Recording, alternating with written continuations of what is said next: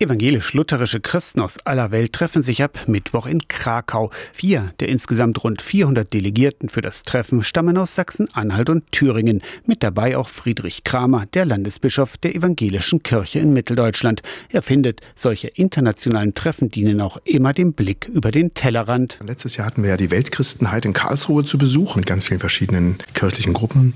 Und von Karlsruhe geht es jetzt nach Krakau. Dort trifft sich die lutherische Weltgemeinschaft. Es gibt einen lutherischen Weltbund. Der LWB, der Lutherische Weltbund, vertritt mehr als 77 Millionen evangelische Christinnen und Christen aus rund 100 Ländern, die sich zu den Lehren Martin Luthers bekennen.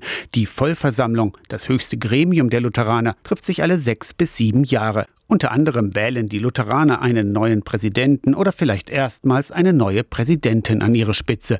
Friedrich Kramer möchte besonders auch Luthers Verhältnis zu Jüdinnen und Juden thematisieren. Wollen wir aus unserer deutschen Perspektive nochmal die Frage des Antijudaismus Luthers und des Antisemitismus, der daraus auch gewachsen ist, für die lutherischen Christen der Welt als ein Thema einbringen und sagen, darüber müssen wir nachdenken, auch theologisch weiter, was das heißt. Ein Besuch der nahegelegenen Gedenkstätte Auschwitz-Birkenau gehört zum Tagungsprogramm der Vollversammlung des Luther Lutherischen Weltbundes ab Mittwoch in Krakau. Aus der Kirchenredaktion Torsten Kessler, Radio SAW.